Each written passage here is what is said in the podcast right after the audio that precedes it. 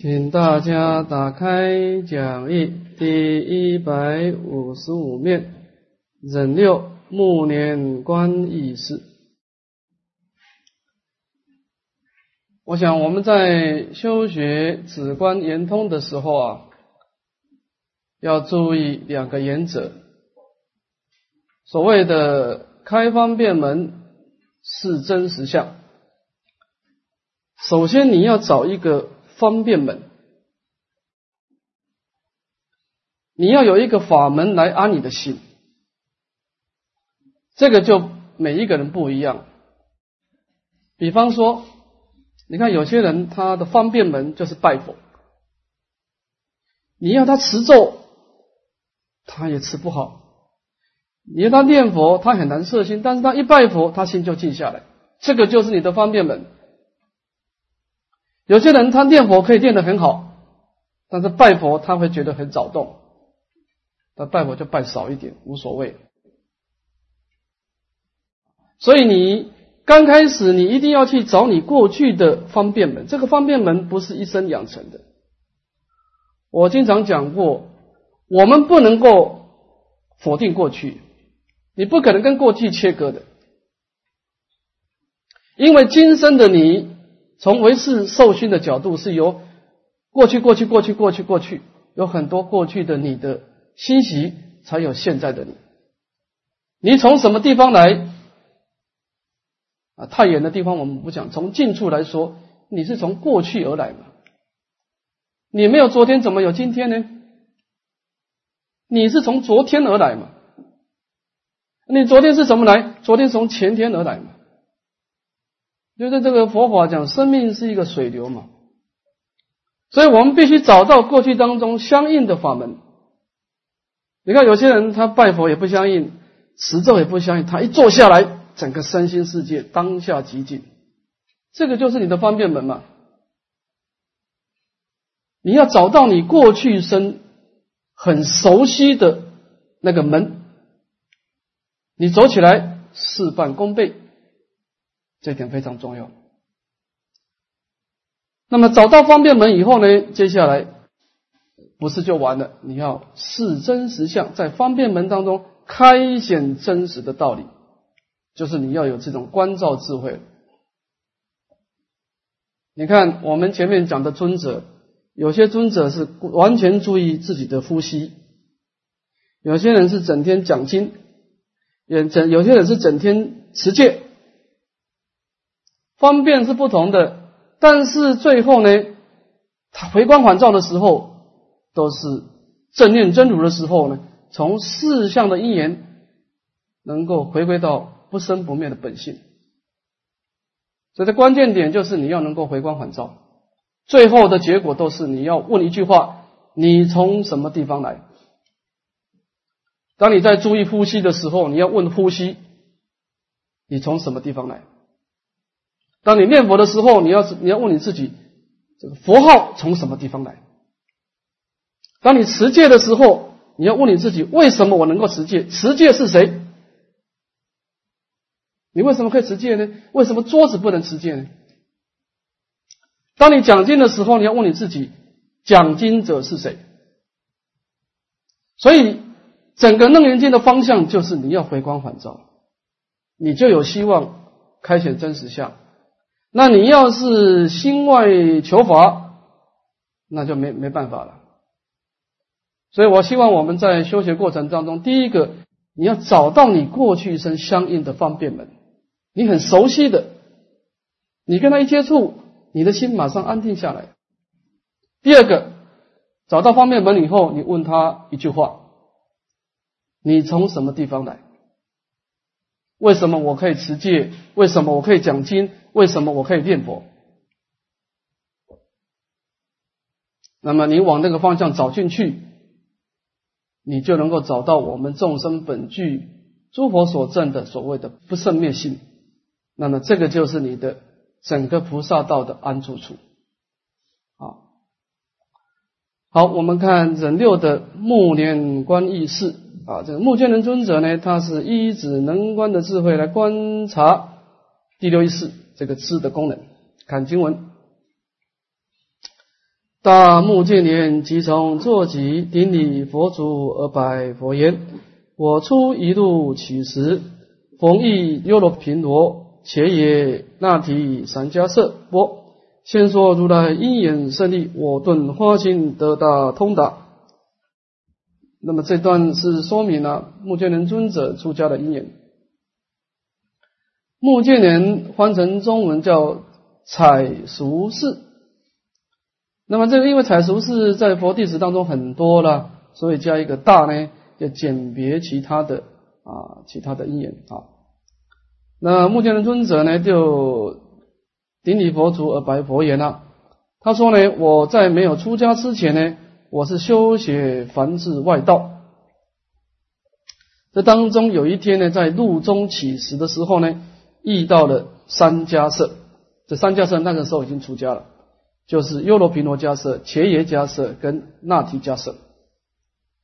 那这个地方前面我们说过，有些地方是说啊，是舍利弗尊者遇到了马胜比丘，马胜比丘为为这个为舍利弗尊者先说啊如来的因缘的教法啊，说诸法从缘生，诸法从缘灭，我佛大沙门常说如是说。所以一切法是从因缘生而因缘灭，从这个地方。而误入了无常变化无我的道理。那么这个目犍的尊者听到这个因缘的深意以后呢，就花心了。这个花心有两层意思。第一个，他发起的我空的智慧之心。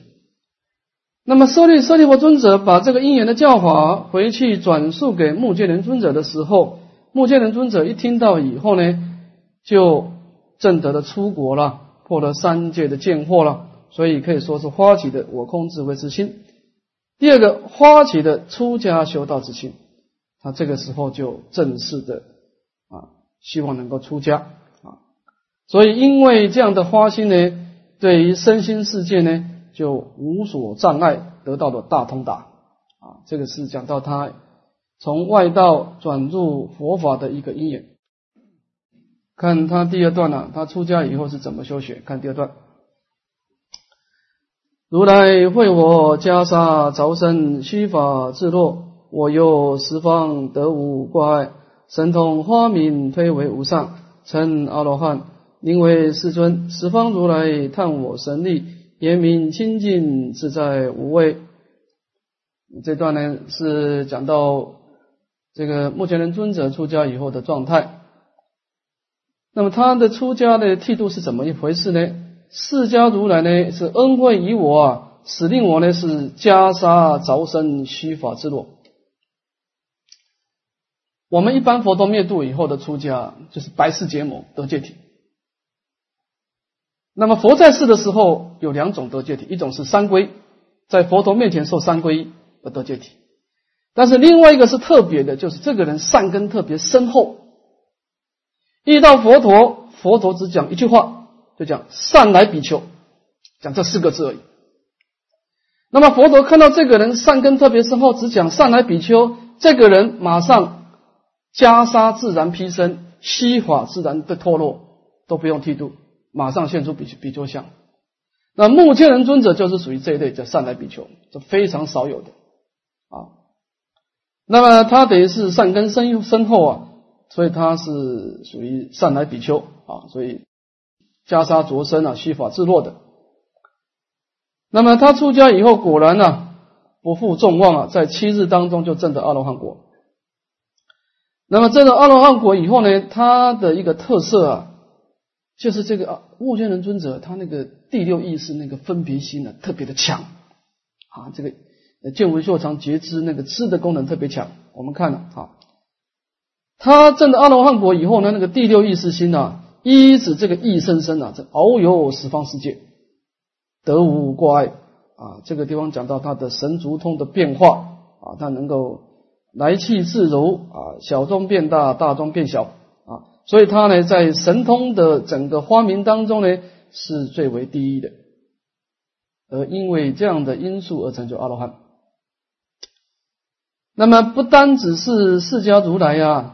啊，如此的称叹呐，说是我是神通道力之一啊，啊，可以说十方诸佛呢都称赞我的神通呢是具足四种功德。第一个，我的神通呢是圆明的，我能够遍游十方承办佛事，他在整个空间上没有障碍。第二个，清净一诸净言，他是沉点不染，他在显现神通的时候，对神通的法不会产生染着。第三个自在，他任令视线无有障碍，他要视线什么，他心里想什么，往往都能够心想事成，没有任何的障碍。无畏，那么他调伏魔外的时候，心中无所畏惧啊，所以他这个神通力啊，他的记住这四种功德，而得到释迦如来跟十方如来的赞叹啊。看最后一段。佛问圆通，我以闲赞星光花现，如尘浊流，九成清盈，是为地。那么佛陀问我这个圆通法门呢？我主要是闲赞，这是旋转的旋，就是旋转呐，旋转这一念分别心呢，而为延赞常住的心性啊，这是我们讲转分别心而为不生灭之性啊。那么星光花现。以心中的智慧之光明啊，呃，整个显花先流而成就神通神通的妙用。讲一个譬喻说呢，比方说我要去亲近一个污浊的水流，那么慢慢慢慢的时间久了以后呢，就把这个污浊的水流把它转成清净光明的这个水啊，视为第一。目犍连尊者的特色是神通，他整个方便门是神通。当然，神通是一个因缘法，他当然要问自己一句话：你从什么地方来？为什么我有神通？这个地方我们可以这样解释啊，从浅处来说，为什么有神通啊？在一切是论上说有两个因缘，第一个你的念力要强，所以神通往往是要有禅定的。这个人专注力特别强。第二个，你要有点想象力。你比方说禅，他那个有禅定不一定有神通哦。有禅定，你还得要修神通啊！你要观想说，在禅定的心中，你要观想，你看到这个墙壁，你就观想这个墙壁是如梦如幻的，我一定可以走过去，我一定可以走过去，我一定可以走过去。哎，果然走过去。他要带一点想象。所以你看，在这个经典里面提到一个公案说啊，这个这个龙有一个龙王啊，他被那个大鹏金翅王要攻击他，大大鹏金翅鸟整个翅膀展开要吃这个龙王的时候啊，那个时候旁边很多阿罗汉看到啊，根本措手不及，只有目犍连尊者马上啊，他显出神通啊，变成一个锅盖式的一个光明像，把它抱，把它盖住，把这个龙王给盖住。就是说，你不是禅定而已，你那个心的想象力要特别的灵巧，特别的丰富。你在那个紧急情况都能够想出一个保护的一个光明像出来啊。那目犍连尊者他在过去因缘当中，他那个第六意识啊，他的念力特别强，想象力特别的丰富巧妙，所以他显得神通呢，具足了严明清净自在无畏四种功德，得到十方诸佛的赞叹。那么他在神神通当中，慢慢慢慢的能够会事入理，观察这个神通的因缘当下即空即假即中，而回归到一念心性，最后成就圆通，是这个意思啊。那么前面是讲到六根六尘六识啊，十八界啊，我们从这个心事开始啊，观其大。啊，讲到地水火风空跟四啊，讲到七大，这当中有七段：一火头观火大，二磁地观地大，三夜光观水大，四琉璃光观风大，五虚空藏观空大，六弥勒观四大，七四智观根大。好，我们看第一个火头啊，观火大。啊，这个经文就清楚。看经文，悟出色魔以如来前合掌顶礼佛子双足而拜佛言：“我常先意久眼结前，信多贪欲。”啊，这个讲到他这个过去的一个因缘。乌出色魔，这个是一个比丘的名称了哈。那么乌出色魔，翻成中文叫火头，他是佛教的一个金刚护法神。那么这个时候，他就在如来的面前呢，他是顶礼佛足而白佛言啊。这个地方我们说明一下，前面的尊者都是先坐着，然后再站起来禀告佛陀。那么这个因为护法神他是不能坐的了，身为护法神，他是站在佛陀的旁边，所以他就直接的合掌顶礼，没有没有起立的这个动作啊。那么他白告佛陀说呢？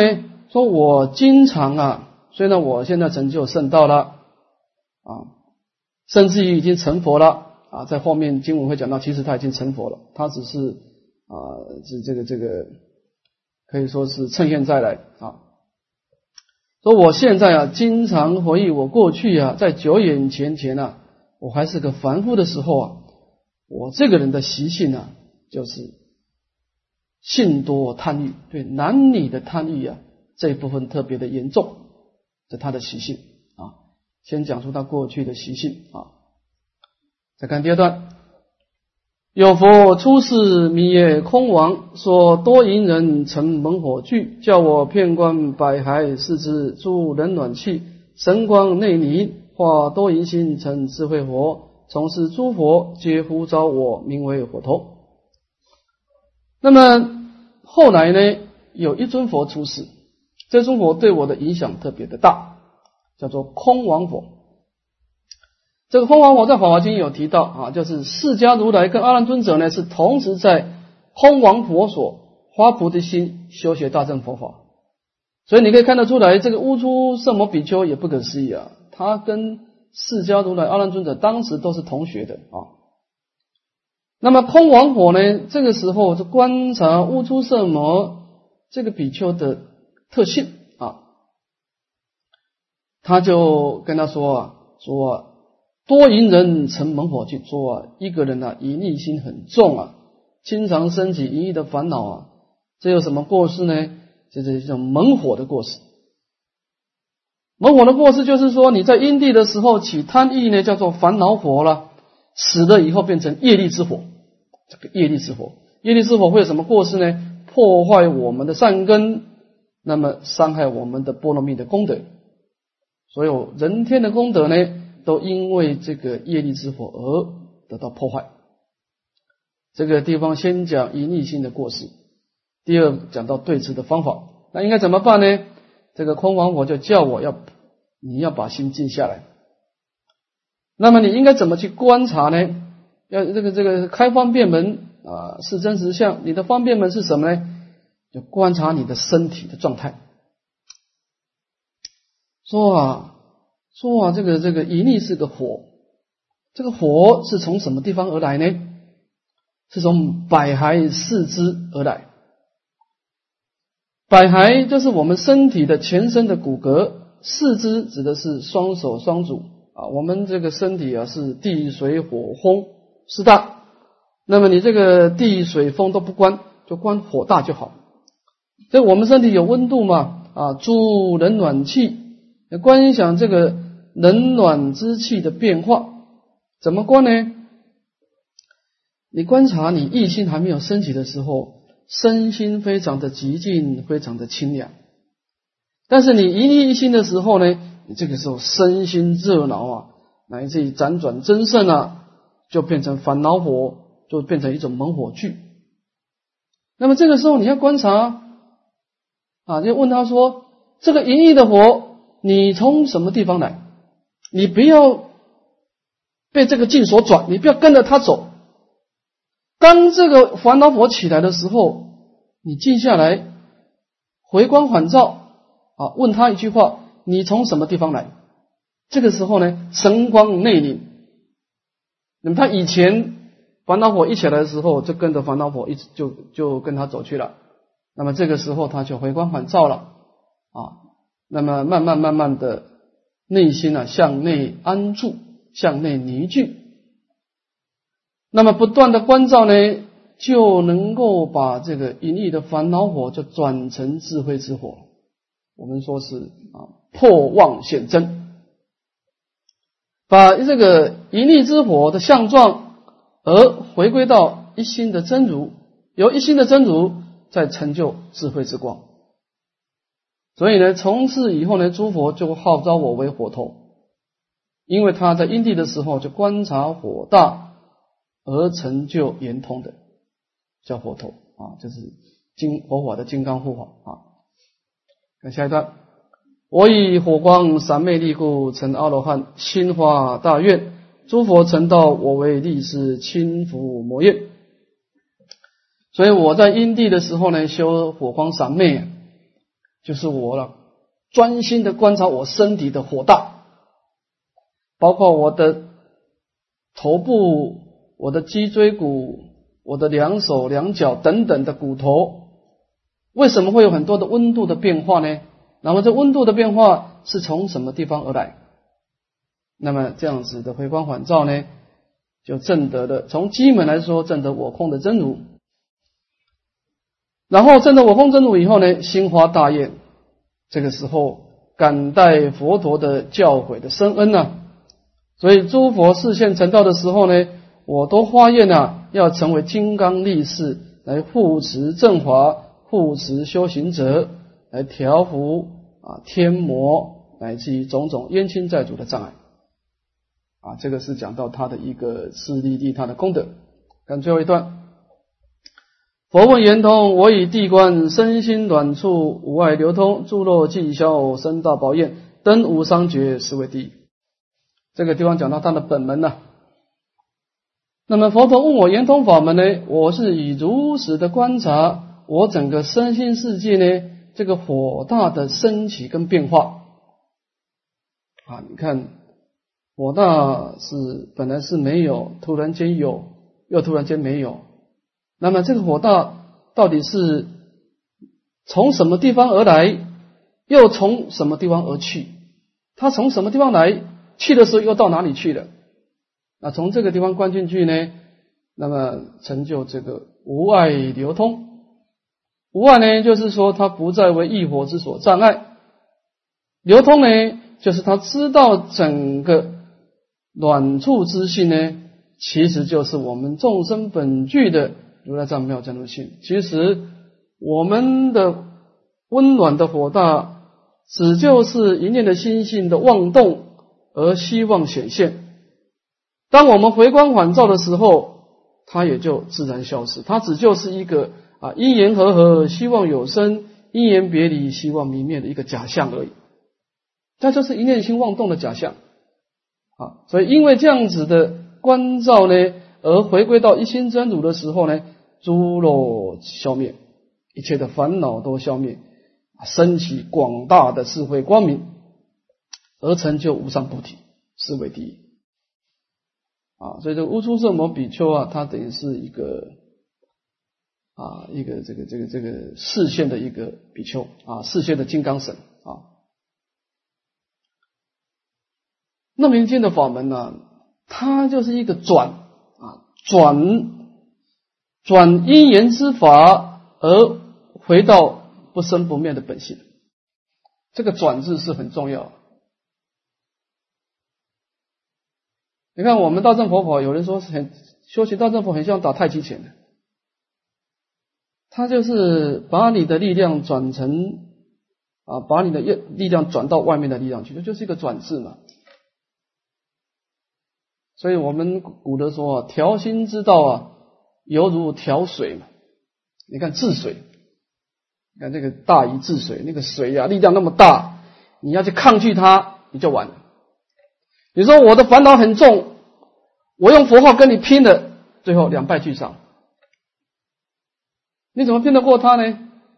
他是无始劫累积来的能量，你这个佛号才练了两三年，他是你的熟境界，你佛号是深入境界。你用佛号来抵抗他，你怎么是他的对手呢？就像你看黄河泛滥的时候，你做这个堤塘，再大的堤塘全部被冲坏，不能抗拒的。你这个烦恼来的时候，你就是转世成智，回光返照，就是你从什么地方而来？我刚刚本来没有烦恼的，现在有了。那么一下子烦恼又没有了，那烦恼又到哪里去的？那慢慢慢慢，你会体会哦，原来何其自信，本自清净。原来我的一念心性本来没有烦恼，这个很重要。达望本空。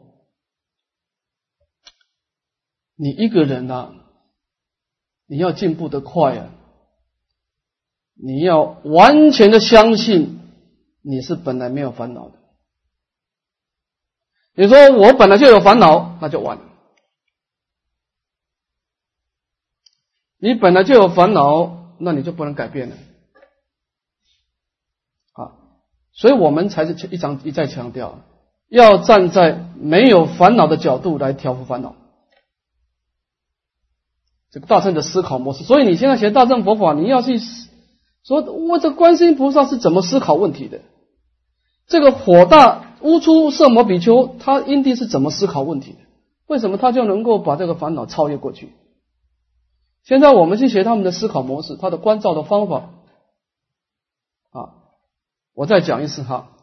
我们在调伏烦恼的时候，要站在一个本来没有烦恼的角度来调伏烦恼。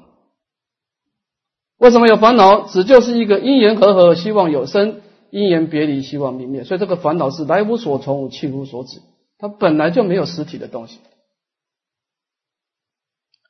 我们在忏悔业障也是这个道理，是你一定要相信何其自信，本质清净。我本来是没有业障，只就是一念的妄动而因缘和合而有的。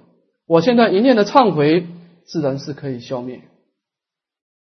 所以这个烦恼、烦恼障、业障，只就是一念的啊因缘和合的假象啊。这个地方是很重要的一个大乘佛法的思考模式啊。我们看忍恶的持地观地大，看经文：持地菩萨即从坐起，顶礼佛祖而拜佛言：“我念往昔普光如来出现一事。”我为比丘，常以一切药路金口田地贤爱，有不如法，黄损车马，我皆平田，或作桥梁，或覆沙土，如是勤苦。今无量佛出现一世。持地菩萨呢？这个持地这两句话呢，这两个字啊，有两层意思。从外在的事项呢，它因地是平整大地呀。使令这个大地平整了，所以叫大叫持地。深层的意思呢，从理观来说呢，他对一切冤亲的众生呢，内心平等。所以这个持地指的是心地啊，一个是大地，一个是心地啊，这两层意思。那么这个时候他呢，就从座位起来，顶礼佛祖和白佛言，讲他的过去的因缘。他说：“我意念在过去的因缘当中呢，有一尊。”普光如来出现一世啊，这个普光如来就是我们这个五十三佛的第一尊佛。那么那个时候呢，我出家呢，做一个苦修苦恨的比丘。那么这个比丘呢，这个持地比丘修苦恨是怎么修的？往下看就知道。说我这个身为比丘啊，我我的修行方法只有一个。就是经常在一切的要路经口，他不是在佛堂修学啊，他是在要路跟经口地方修学。要路呢，就是众人往来的地方，人很多的地方；经口呢，就是这个水陆交通的必经的要道，就是车马很多的地方。那么我经常跑到这个人很多、车子很多的地方呢，干什么呢？在这个地方，假设是在这个土地啊。有危险呐，很狭隘啊，有这个不如法，有不如道路之法。那么这个不如法的道路有什么过失呢？会妨损车马，会妨害车子，会伤害到马。那么我只要遇到这样的一个处所呢，我就用这个土啊泥土把它做一个平填的工作。也就是说，比较高的地方我把它移走。比较低的地方，我把它填满。那么假设遇到有河流的地方走不过去呢，我就在中间呢做一个桥梁啊，或者是用这个沙土啊，把这个坑洞把它填平，让大家能够形成一个道路。我就是在做这件事情。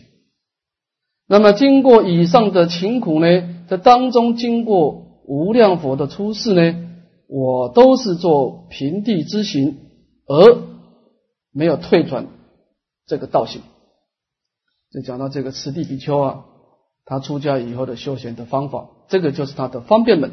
好，再往下看。或有众生以还馈处要人请物，我先为请自其所意，放物其行，不起其辞。毗舍佛，毗舍佛佛，现在事实是多饥荒。我为妇人，无问眼镜为起一钱。或有车牛被淤泥溺，我有神力为其推轮，拔其苦恼。前面讲平地，这个地方讲他一个肩带的修行。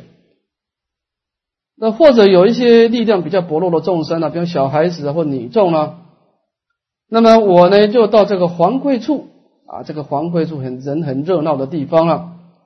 那么这个地方就是经常是做买卖嘛。那么假设这个有人需要去拿东西啊，要搬东西的时候啊，我就预先把这个东西呢搬到他所要到达的处所。然后放下物品就当下离开啊，完全不收任何的费用。这个就是他前面是讲他是所缘境是土地这个地方兼带的，他的所缘境是人为人来搬东西啊，这个地方有一种啊以布施来广结善业的意思。那么这个地方这当中有一点因缘的变化了，看下一段。毗舍浮佛现在事实，这个毗舍浮佛对持地比丘的影响相当的大啊。这个毗舍浮佛就是贤劫的第一尊佛啊，释迦佛是第四尊，他是第一尊佛。那么这尊佛出世的时候呢，整个世界啊是事多饥荒，当时五谷欠收啊。那么我呢是作为一个呵护物品的人，我是替人家搬东西的。那不管是演示镜呢，我搬完东西呢，只收一钱。为什么收一钱呢？因为当时饥荒啊，我本来是不收钱的，但是饥荒啊，那是起食困难呐，所以为了维持生计呢，就勉强收一钱啊。那么这当中呢，或者有马车、牛车啦，被陷在污泥当中呢，我以我的这个广大的神力啊，我的力量很大，因为过去生的福德招感了。你看他多生多劫啊，都是。为人家搬东西或者整理土地啊，所以他福德大，他力量也特别大。我就为他推这个车轮啊，来拔除众生心中的苦恼啊。到这个地方，他主要是在修学福德的因缘啊，福德的因缘啊。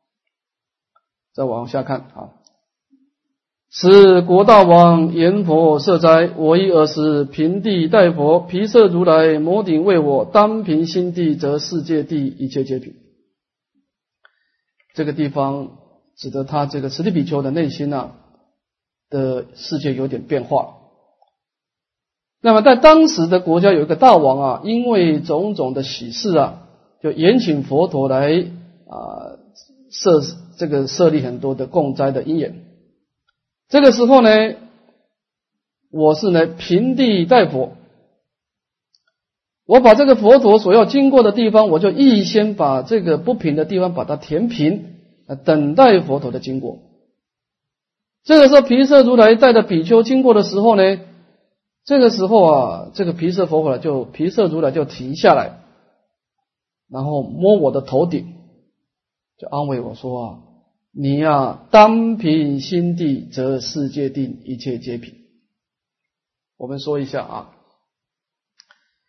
实地比丘的心呢，基本上都是向外攀岩啊，这个是可以理解。刚开始啊，心都是向外面的因缘去活动啊，那么从这个地方来积功累德啊。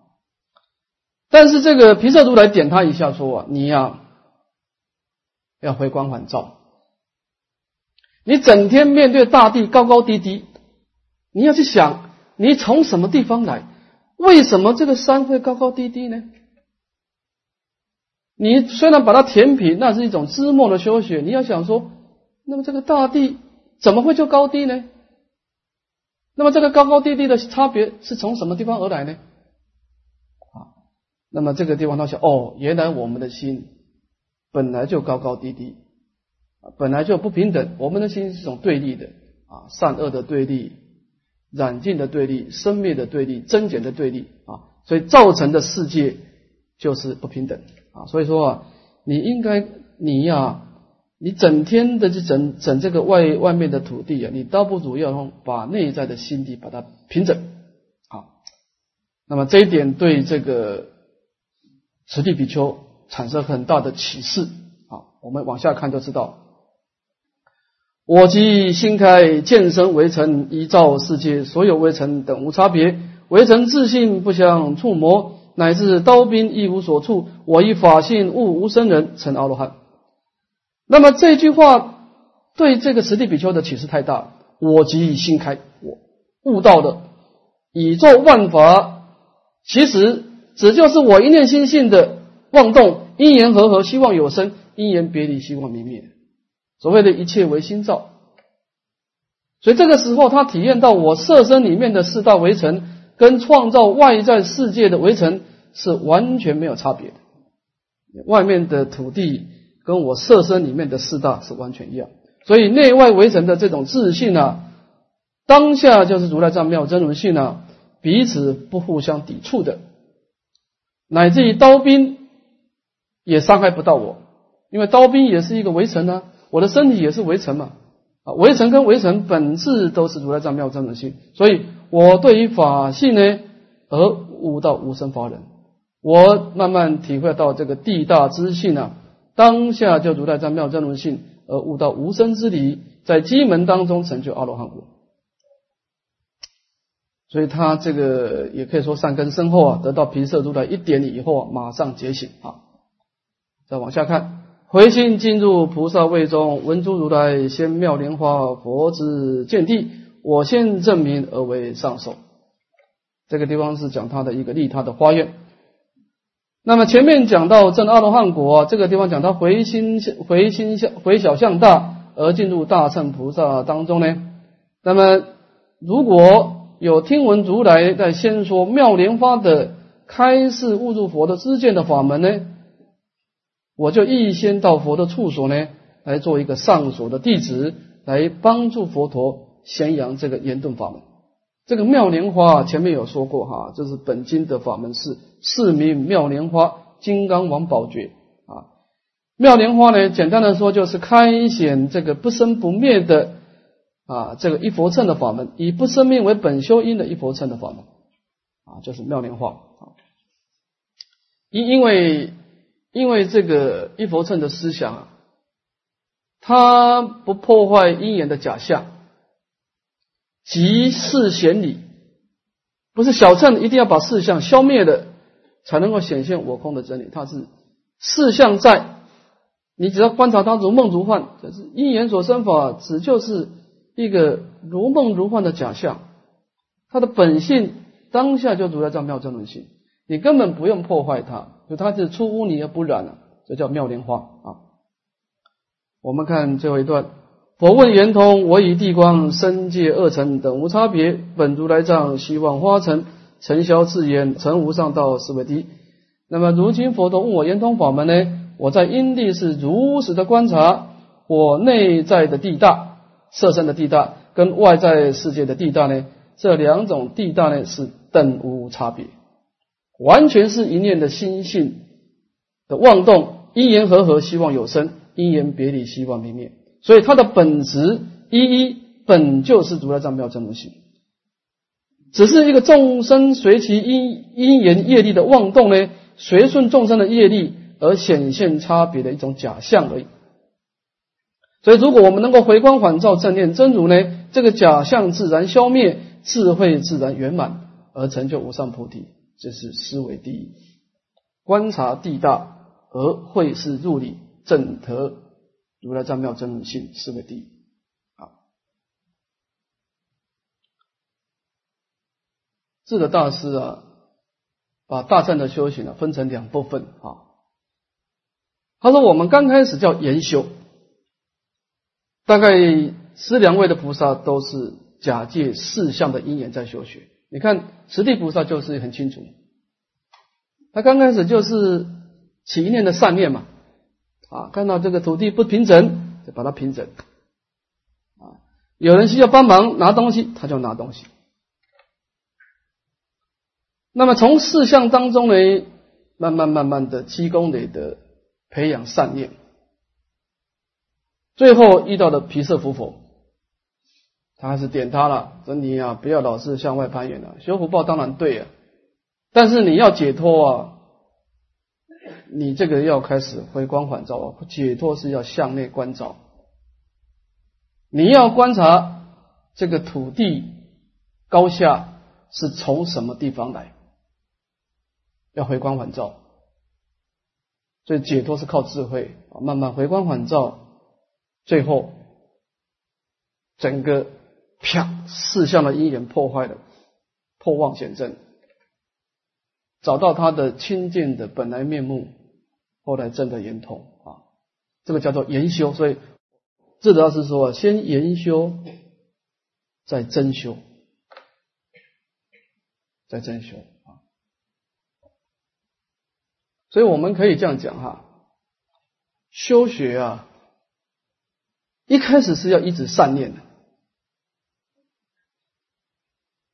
啊，一定是借因缘来培养善念，那么慢慢慢慢善念。”在回光返照，就转成正念，还是观照？观照到一段时间，真正相应以后，进入无念。这个时候心真啊，空空荡荡，了了分明，无有少法可得。那么一直无念的心，再重新出发，那个是我们讲称性起修了啊。所以先从善念修起。啊，先从善念而进入正念，由正念再进入无念，啊，一般是这样的次第的啊，先先要有四项啊，才有这个理观的啊。